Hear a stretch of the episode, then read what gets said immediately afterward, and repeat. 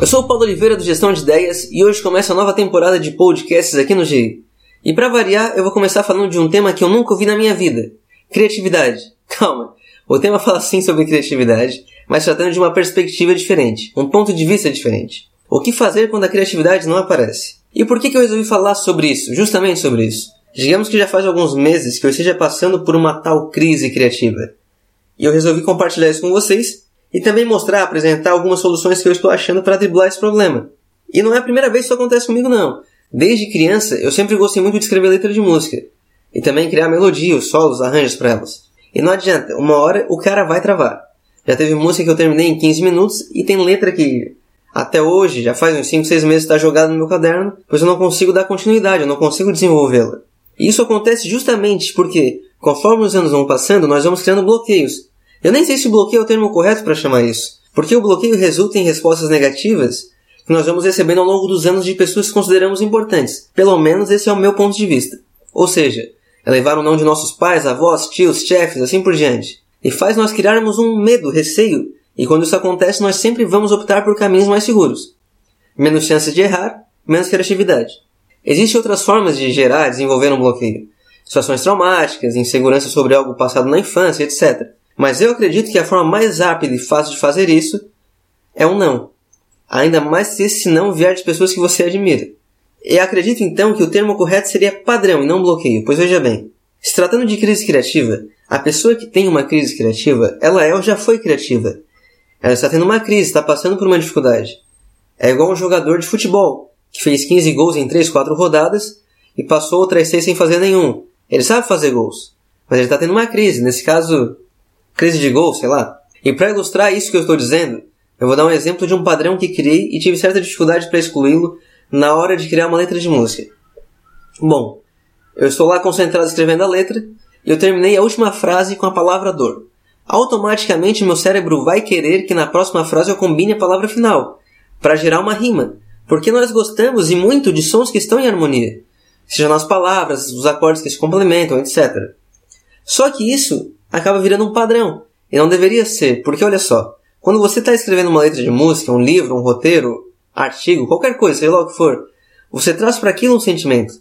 Uma experiência que passou ou ainda quer passar. Você lida, você expõe seu sentimento na hora que vai escrever algo.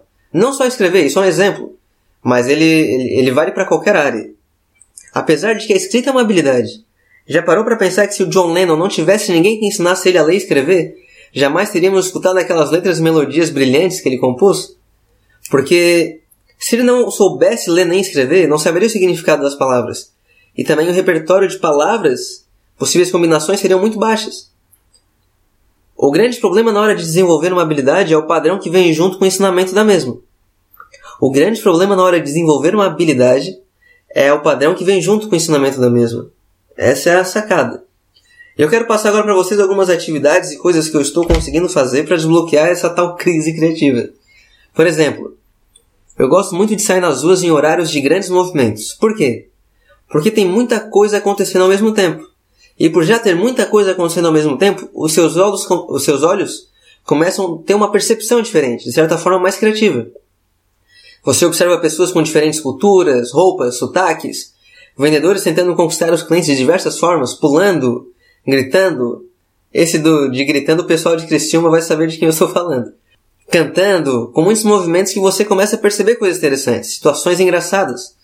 Uma das coisas que eu faço é levar um pequeno caderno e, e anotando as coisas, e anotando essas coisas que eu vejo de diferente.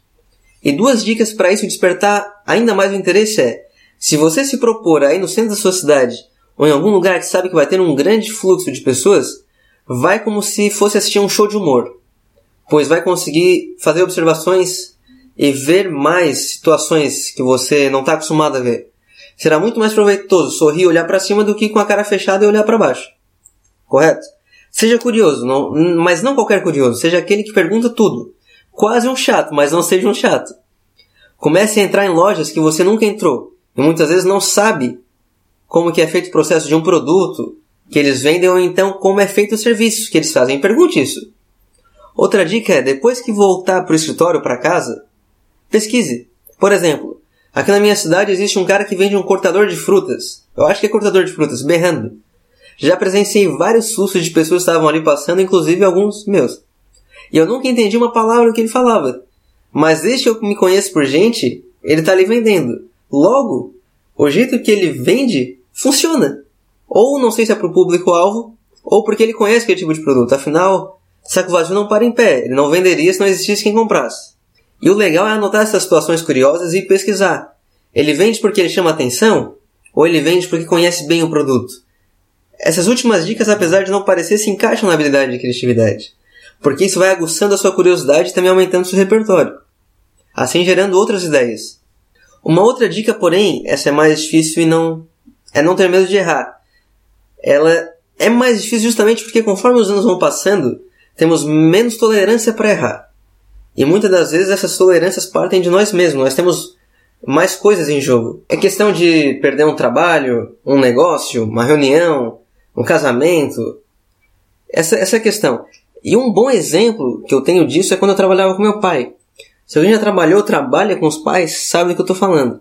Eu morria de medo de fazer alguma pergunta para ele, porque eu sabia, porque eu sabia que lá ia dar bronca. Pai, como é que se faz isso? Como assim, rapaz? Isso é pergunta que se faça? Não sabe como fazer isso? Tu aprendeu o que então? Isso numa pergunta, dirá se eu afirmasse alguma coisa. Só para esclarecer, eu amo muito meu pai. e muita gente começa a ter é, medo de errar na escola. Às vezes você vê um colega levantando a mão para perguntar uma coisa e toda a sala ri. E ri muito. Ri com vontade, sabe? E dois segundos depois você criou uma dúvida e começa a pensar: Pô, mas será que a minha pergunta é idiota? E se rirem de mim? E se eu for o único que estou tendo essa dúvida? E essas situações todas são difíceis de lidar. Porque quem define qual pergunta é idiota ou não? A velocidade de aprendizado varia da pessoa para pessoa e a interpretação também. E para perder o medo de errar comigo funcionou da seguinte maneira: eu praticava com pessoas que eu tinha intimidade. Eu fazia piadas. Justamente porque com piadas, mesmo se fossem sem graça, e a maioria é, se não todas, nós iríamos rir juntos, e só. Porque é uma piada. E quando se perde o medo de errar, é um dos grandes passos para ser mais criativo. Uma outra dica é ter uma visão das coisas com pensamento infantil. Um pensamento até um pensamento idiota, por assim dizer. Não que as crianças pensem como idiotas, mas, por exemplo, pegar um objeto que tem uma determinada função e achar uma outra para o mesmo. Ou então pegar um, mais de um objeto e criar uma utilidade que seria praticamente impossível. Deixa eu esclarecer de uma forma melhor. Quando você era criança e brincava de guerrinha com os bonecos de ação lá, já pegou uma sacola plástica e colocou nos braços dele, fazendo com que forme um paraquedas? Isso é um pensamento infantil. São dois objetos com diferentes utilidades que podem ser unidos.